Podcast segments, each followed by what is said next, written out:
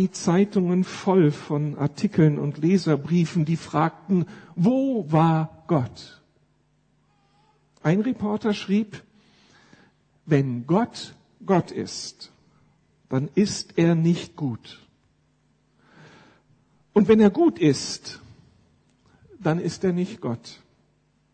Beides haben kann man nicht.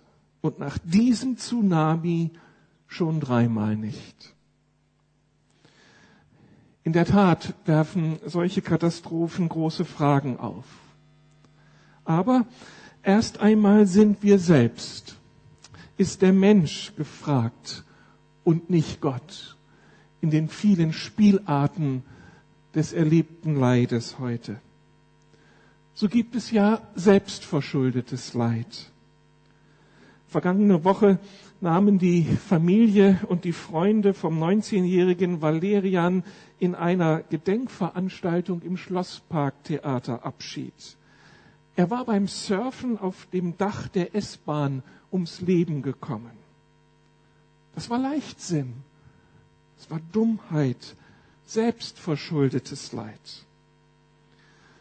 Wie auch viele Krankheiten, wie auch viele Beziehungskrisen selbstverschuldet sind aufgrund von unverantwortlichen Leben, Lebensweisen oder aufgrund von Egoismus, von Rücksichtslosigkeit, dann zerbrecht, zerbrechen Beziehungen. Das ist also Leid, mit dem Gott zuerst einmal gar nichts zu tun hat. Selbstverschuldetes Leid. Andernfalls müsste Gott uns programmieren wie Roboter oder den Himmelspolizisten spielen, der eingreift, wenn wir Böses denken, wenn wir Böses planen und ausführen. Wenn Gott uns aber so unsere Freiheit nehme, dann würden wir sicher auf die Barrikaden gehen und einmal mehr gegen Gott rebellieren. Aber halt, das könnten wir dann ja gar nicht. Wir wären ja programmiert.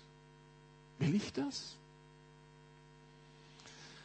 Aber nun, bemerkenswerterweise, will Gott trotzdem etwas mit dem selbstverschuldeten Leid zu tun bekommen. Aber eben nicht als der Verursacher, sondern als der, der sich unser annimmt, auch wenn wir das Leid selbst verursacht haben. Er kommt uns dann nämlich entgegen, trotzdem als der Gott der Gnade, als der Gott der Barmherzigkeit, als der Gott der Liebe, um uns jetzt eine Brücke zu bauen, heraus aus diesem selbstverschuldeten Leid, um uns zu trösten, um uns einen Neuanfang zu ermöglichen. Also Gott ist trotzdem drin in der Sache. Auch wenn er einfach sagen könnte, dann löffle die Suppe aus die du dir eingebrockt hast. Dann gibt es fremdverschuldetes Leid, in dem Gott eigentlich außen vor ist. Wir sind doch erschüttert, wenn wir die 200 entführten Schülerinnen in Nigeria vorgeführt bekommen im Fernsehen und die verzweifelten Eltern sehen. Die Kinder, die Eltern, Opfer wahnsinniger Machtmenschen. Und was ist, mit den Leichen unter eingestürzten Fabrikgebäuden in Bangladesch. Opfer skrupelloser Geschäftemacher. Man kann sicherlich sagen, dass das meiste Leid von Menschen anderen Menschen zugefügt wird. Darum macht es eigentlich keinen Sinn, Gott für Konzentrationslager oder die Massaker in Syrien verantwortlich zu machen, in denen Menschen andere Menschen foltern, erniedrigen und töten. Und darum macht es keinen Sinn, Gott für Überschwemmungen oder Missernten in Dürrezonen verantwortlich zu machen, wenn der Mensch gewinngetrieben Flüsse begradigt und Wälder rodet und erntet was er gesät hat. In der Bibel fordert Gott dem Menschen gleich auf der zweiten Seite auf, diese Welt mit all ihren Ressourcen in seinem Sinn weise zu verwalten. Wenn der Mensch sich doch nur daran hielte, dann sähe es anders aus in dieser Welt. In diesen Dimensionen von Leiterfahrungen ist also Gott eigentlich außen vor. Wir sind die, die zur Verantwortung gerufen werden müssen. Aber Gott ist nicht außen vor im Sinne eines Pilatus, der sich die Hände in Unschuld wäscht, sondern dieser Gott, wie vorhin schon, er mischt sich auch in dieses fremdverschuldete Leiden ein. Immerhin erklärt er uns etwas, warum es zu diesen Abgründen in dieser Welt gekommen ist, was letztlich hinter all diesem Leid steht. In der Bibel wird Leid als eine Folge des Sündenfalls verstanden, das heißt des Abfalls des Menschen von Gott. Gott ist der Schöpfer des Lebens und schafft den Menschen zu einem persönlichen Gegenüber, will die Beziehung zu ihm und zwar als Vertrauensbeziehung. Aber der Mensch sündigt sich selbst heraus aus der Gemeinschaft mit Gott und die Folge davon ist Leid und Tod. Wir trennen uns von Gott und die Folge davon ist Leid und Tod. Interessanterweise wird das Wort, das im Neuen Testament für Sündigen heißt, von dem griechischen Philosophen Homer für einen Bogenschützen gebraucht, der am Ziel vorbeischießt. Sündigen heißt das Ziel verfehlen, das Ziel, auf das hin der Mensch geschaffen ist. Dieses Ziel verfehlen wir. Nicht zufällig wird im Alten Testament, im ersten Teil der Bibel, vom religiösen Sündenfall berichtet und dann erst von den sozialen Problemen, die entstehen, wie bei dem Brudermord, als Kain den Abel erschlägt. Der Brudermord ist die Folge dieser Absage von Gott. Zunächst einmal ist das Verhältnis zu Gott nicht in Ordnung. Und daraufhin geschehen die Dinge, die wir oft als Sünde sehen, die aber eigentlich nur eine Folge der Sünde sind. Leid und Tod sind eine Folge der Sünde, der menschlichen Rebellion gegen Gott. Und damit hilft Gott uns durch seine Offenbarung, diesem großen Problem ein bisschen tiefer auf die Spur zu kommen. Aber wiederum damit nicht genug, Gott bietet uns nicht nur ein tieferes Verständnis für selbst und fremdverschuldetes Leid an, er erbarmt sich auch in diesem Leid über uns. Und hier setzt eben die gute Nachricht an, die wir als Christen predigen und vermitteln dürfen. Bei Gott gibt es die Vergebung für das Leid, das wir uns oder anderen angetan haben. Und bei Gott bekommen wir die Kraft, denen zu vergeben, die uns Leid zugefügt haben. Das hat uns ja die Anja Bielenberg ganz glaubwürdig berichtet, wie Gott ihr geholfen hat, damit umzugehen, zu vergeben und zu einer neuen Sicht der Dinge zu kommen. Also, obwohl nicht Verursacher von selbst oder fremdverschuldetem Leid, Gott mischt sich ein, nicht nur um die Scherben aufzusammeln, sondern um dann viel Zerbrochenes im Leben eines Menschen wieder zusammenzufügen, in Ordnung zu bringen.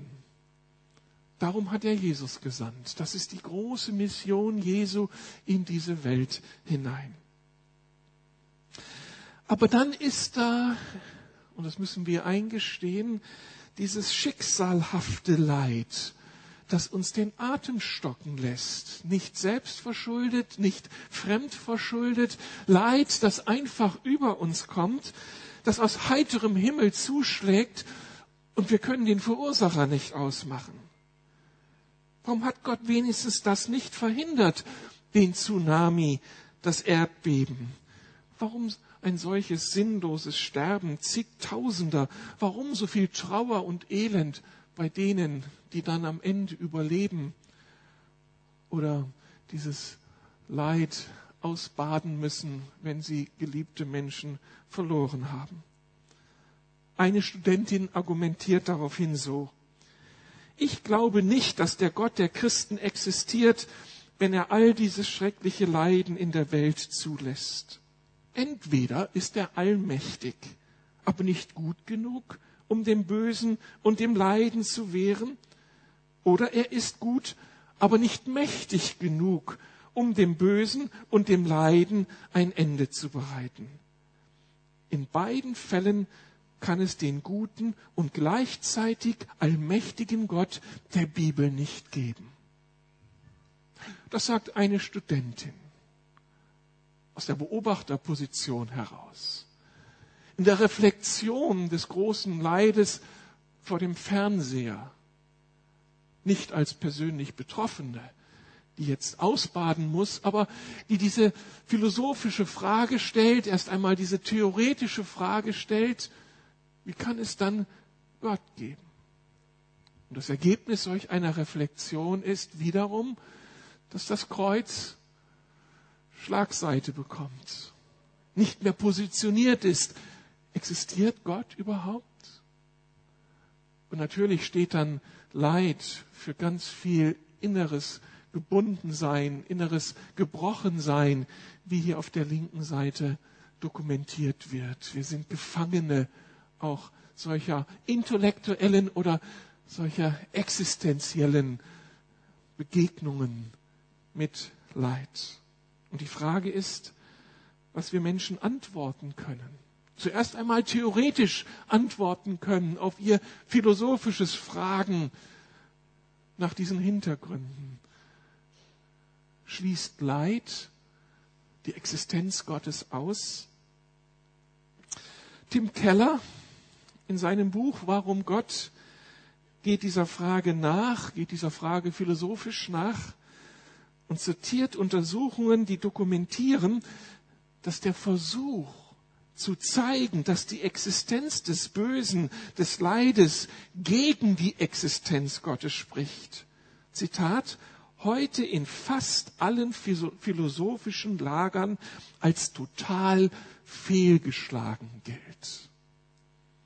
Das heißt, wer sich philosophisch mit dem Thema beschäftigt, wer verstandesmäßig diese Frage stellt, schließt Leid einen persönlichen Gott aus, der kommt zu dem Ergebnis in seinem theologischen oder philosophischen Reflektieren, nein, das ist nicht zwingend. Wer formuliert, er könne angesichts des Leides, es könne angesichts des Leides und des Bösen in der Welt den liebenden und allmächtigen Gott der Christen nicht geben, der hat einen gravierenden Denkfehler gemacht. So formuliert Tim Keller und mit ihm eine Reihe von Philosophen, die mit Theologie gar nichts zu tun haben, die gar nicht unbedingt Christen sind. Dieser Mensch setzt nämlich einfach voraus, dass das Böse, das mir sinnlos erscheint, auch tatsächlich sinnlos ist. Aber ist das zwingend? Wenn ich keinen guten Grund für die Leiterfahrung sehe, ist dann das Leid auf alle Fälle sinnlos und Gott darum lieblos oder schwach? Steht hinter solch einer Annahme nicht ein sehr unzureichender Glaube? Der Glaube nämlich, dass unser eigenes Erkenntnisvermögen ausreicht, um diese tiefen Fragen des Lebens zu beantworten. Wenn wir keine zufriedenstellende Antwort auf die Not des Leides finden, dann kann es halt keine geben und der Bibel, der Gott der Bibel kann nicht existieren. Das Ergebnis des Nachdenkens kluger Menschen ist, das ist nicht zwingend. Diese Überzeugung ist problematisch.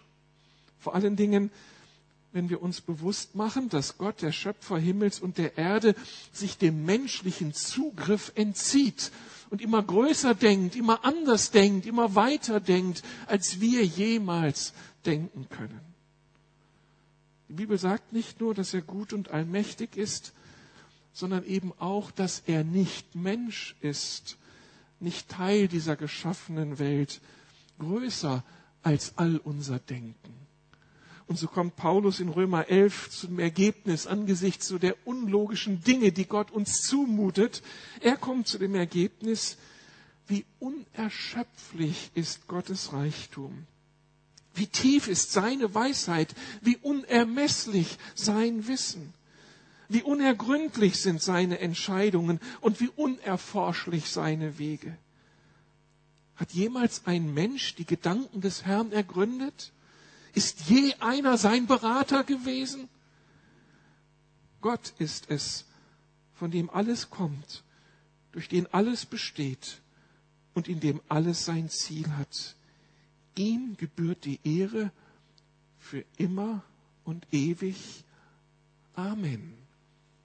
So formuliert es Paulus. Ein kluger Mann, der begreift, mein Blick reicht nicht.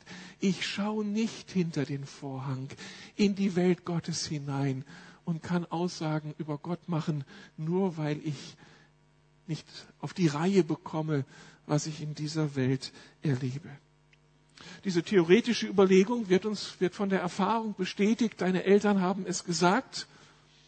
Sie dachten, das, was in Korea geschieht, ist, ist die Katastrophe. Und es war doch Gottes Türöffner für etwas Neues, für einen ganz anderen Weg. So hat es zum Beispiel Josef erlebt in der Bibel. Wir kennen die Josefs-Geschichte.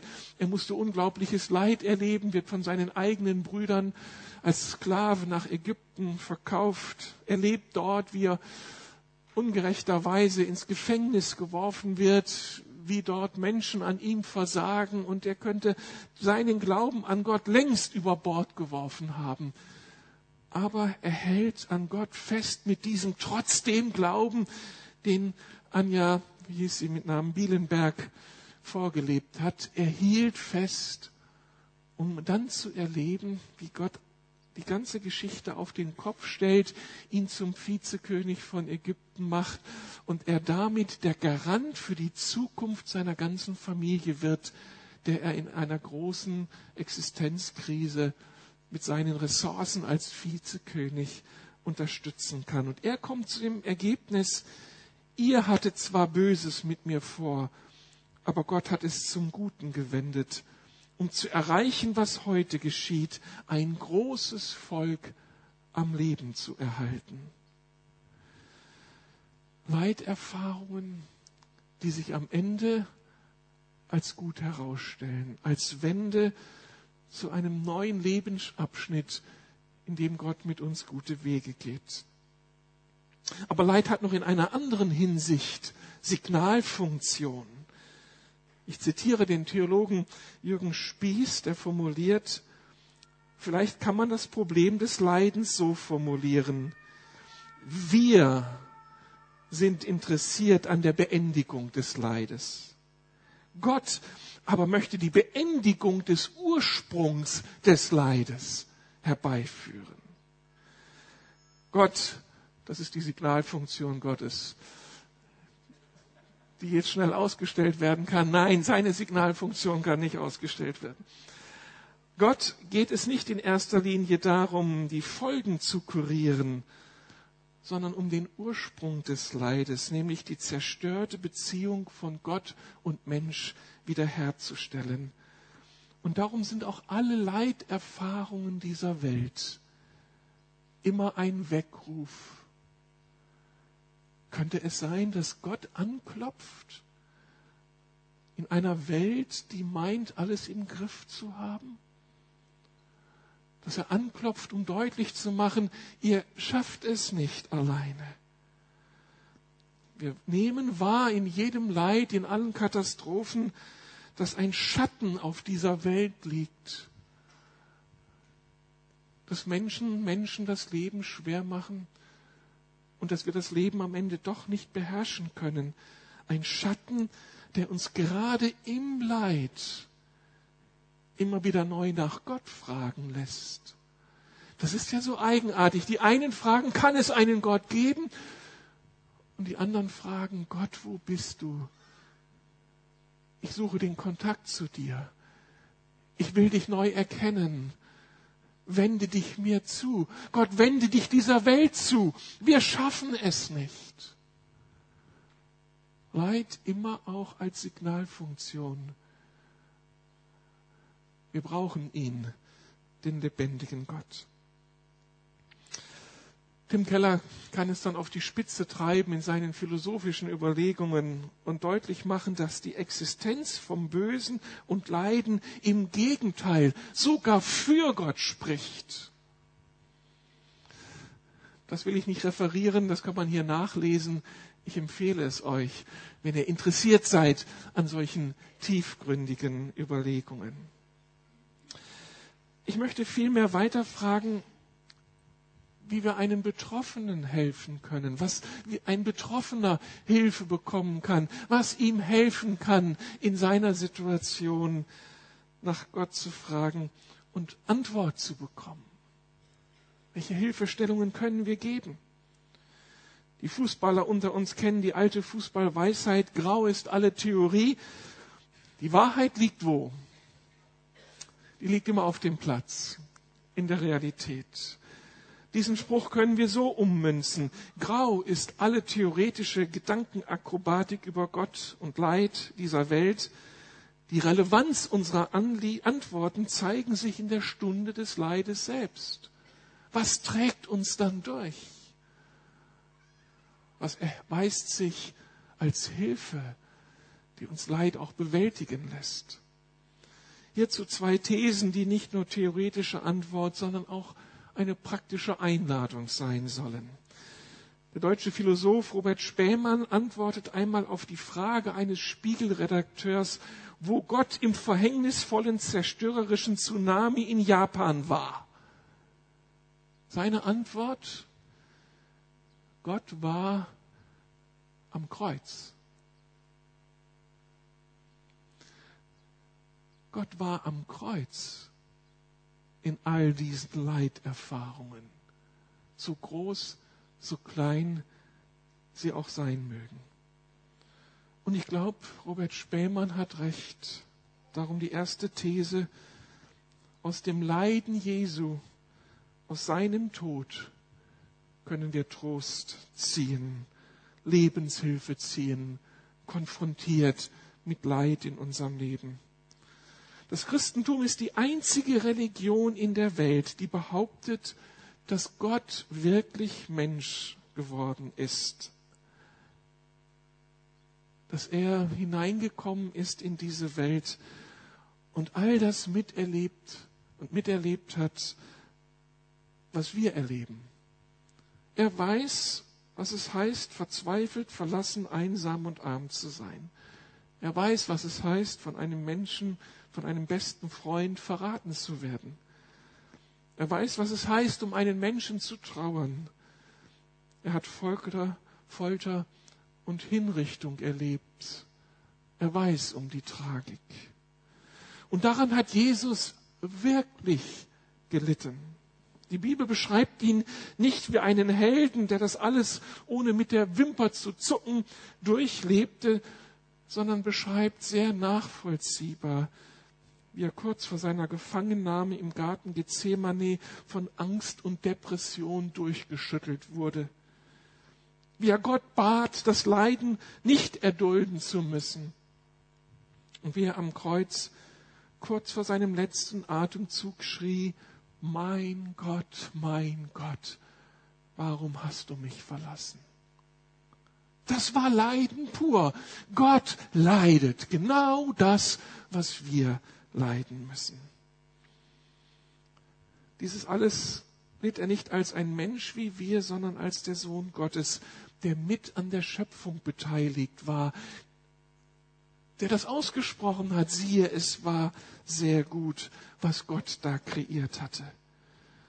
Aber er hat das alles aufgegeben, seine Größe, sein Gottsein, um an unserer Stelle für die Rebellion gegen Gott zu büßen um an unserer Stelle die ewige Trennung von Gott zu durchleben, die die ganze Menschheit verdient hat. Dass Jesus mit seinem stellvertretenden Leiden sein Ziel erreichte, dokumentiert Gott dann in seiner Auferweckung.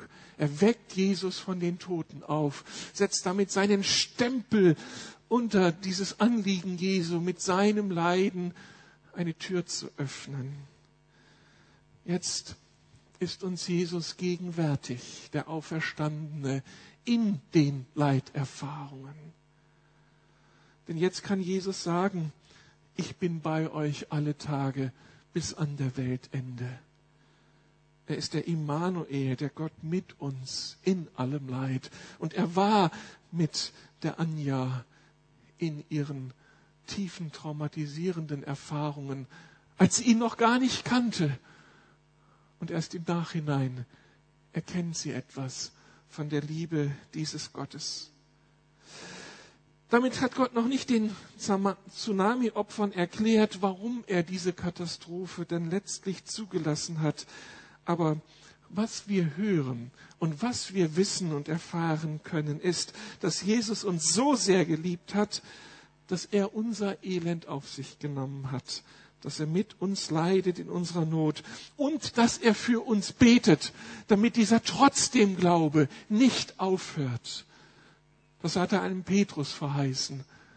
Und das verheißt er uns. Und die Erfahrung zeigt, dass Jesus dann in der Situation es immer wieder schafft, diesen Glauben im Leid zu stärken. Der Theologe Jürgen Spieß, den ich schon erwähnte, erlebte nach dem tragischen Tod seiner Frau und seines Kindes in einem Verkehrsunfall Gottes Trost auf einzigartige Weise.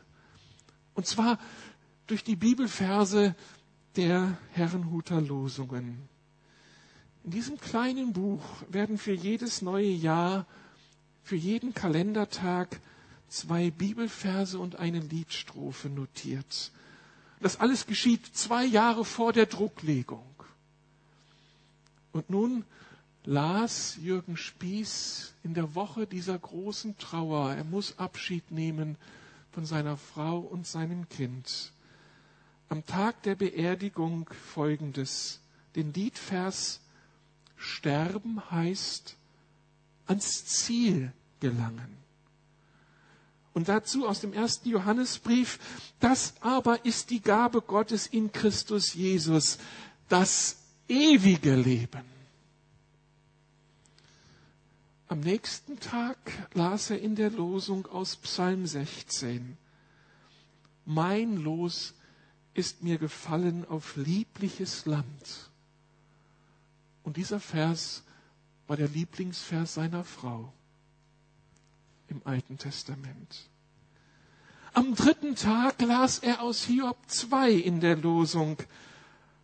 Haben wir Gott für das Gute gedankt, sollten wir das Böse nicht auch aus seiner Hand nehmen? Und dann das letzte Losungswort, es fand sich in Römer 8. Weder Tod noch Leben kann uns scheiden von der Liebe Gottes, die in Christus Jesus ist, unserem Herrn. Nicht nur, dass diese Verse so genial sind, alles trostreiche Antworten auf diese herausfordernde Situation. Aber dass Jesus das dermaßen genial plant, dass zwei Jahre vorher diese Abfolge der Bibeltexte gezogen wurden und von ihm jetzt wahrgenommen werden dürfen. Das ist genial. Das ist der auferstandene Herr. Der weiß, was sein Kind braucht im Bewältigen auch großen Leides. Also das Leiden Jesu, die große Ermutigung.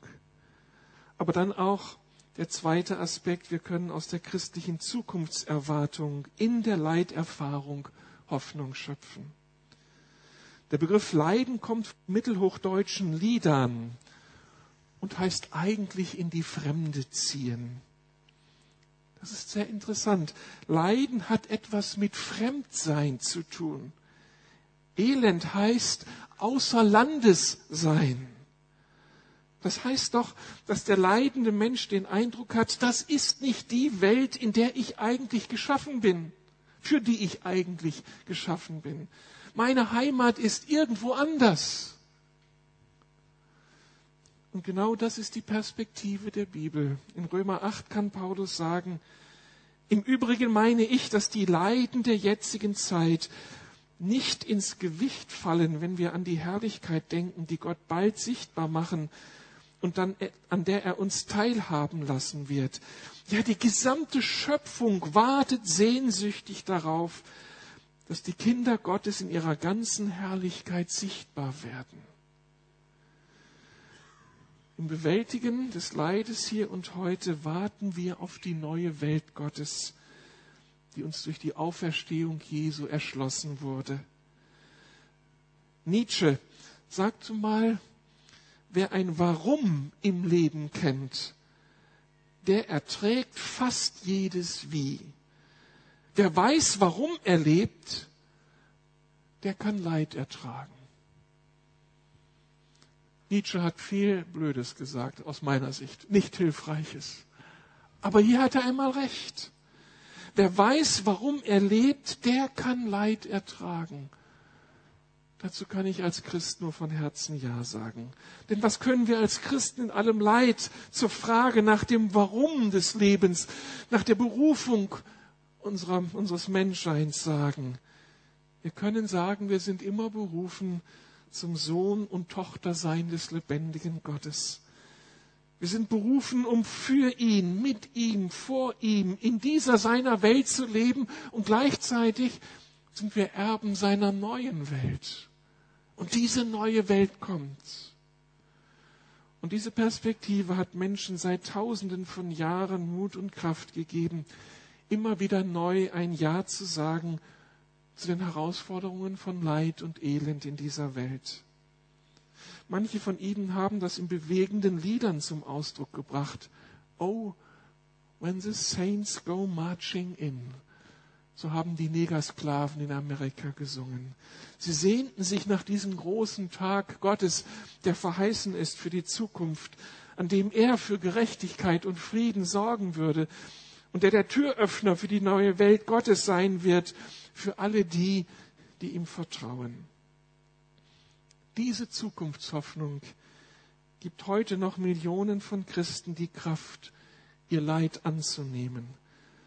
Auch wenn die Frage nicht nach dem Warum noch nicht geklärt ist. Aber ihre Liebe zu Gott, ihr Erleben seiner Präsenz im Alltag, das Wissen um das Mitleiden Jesu und die Zukunftshoffnung ist pures Lebenselixier. Die Anja Bielenberg hat uns davon berichtet. Sie erlebt es konkret. In seinem, seinem Interview über das Warum des Leides verwies Robert Spähmann dann auch auf einen ermordeten Juden in Auschwitz, der in einem herausgeschmuggelten Testament geschrieben hatte, Gott, mach mit uns, was du willst du wirst es nicht schaffen, dass wir aufhören, dich zu loben.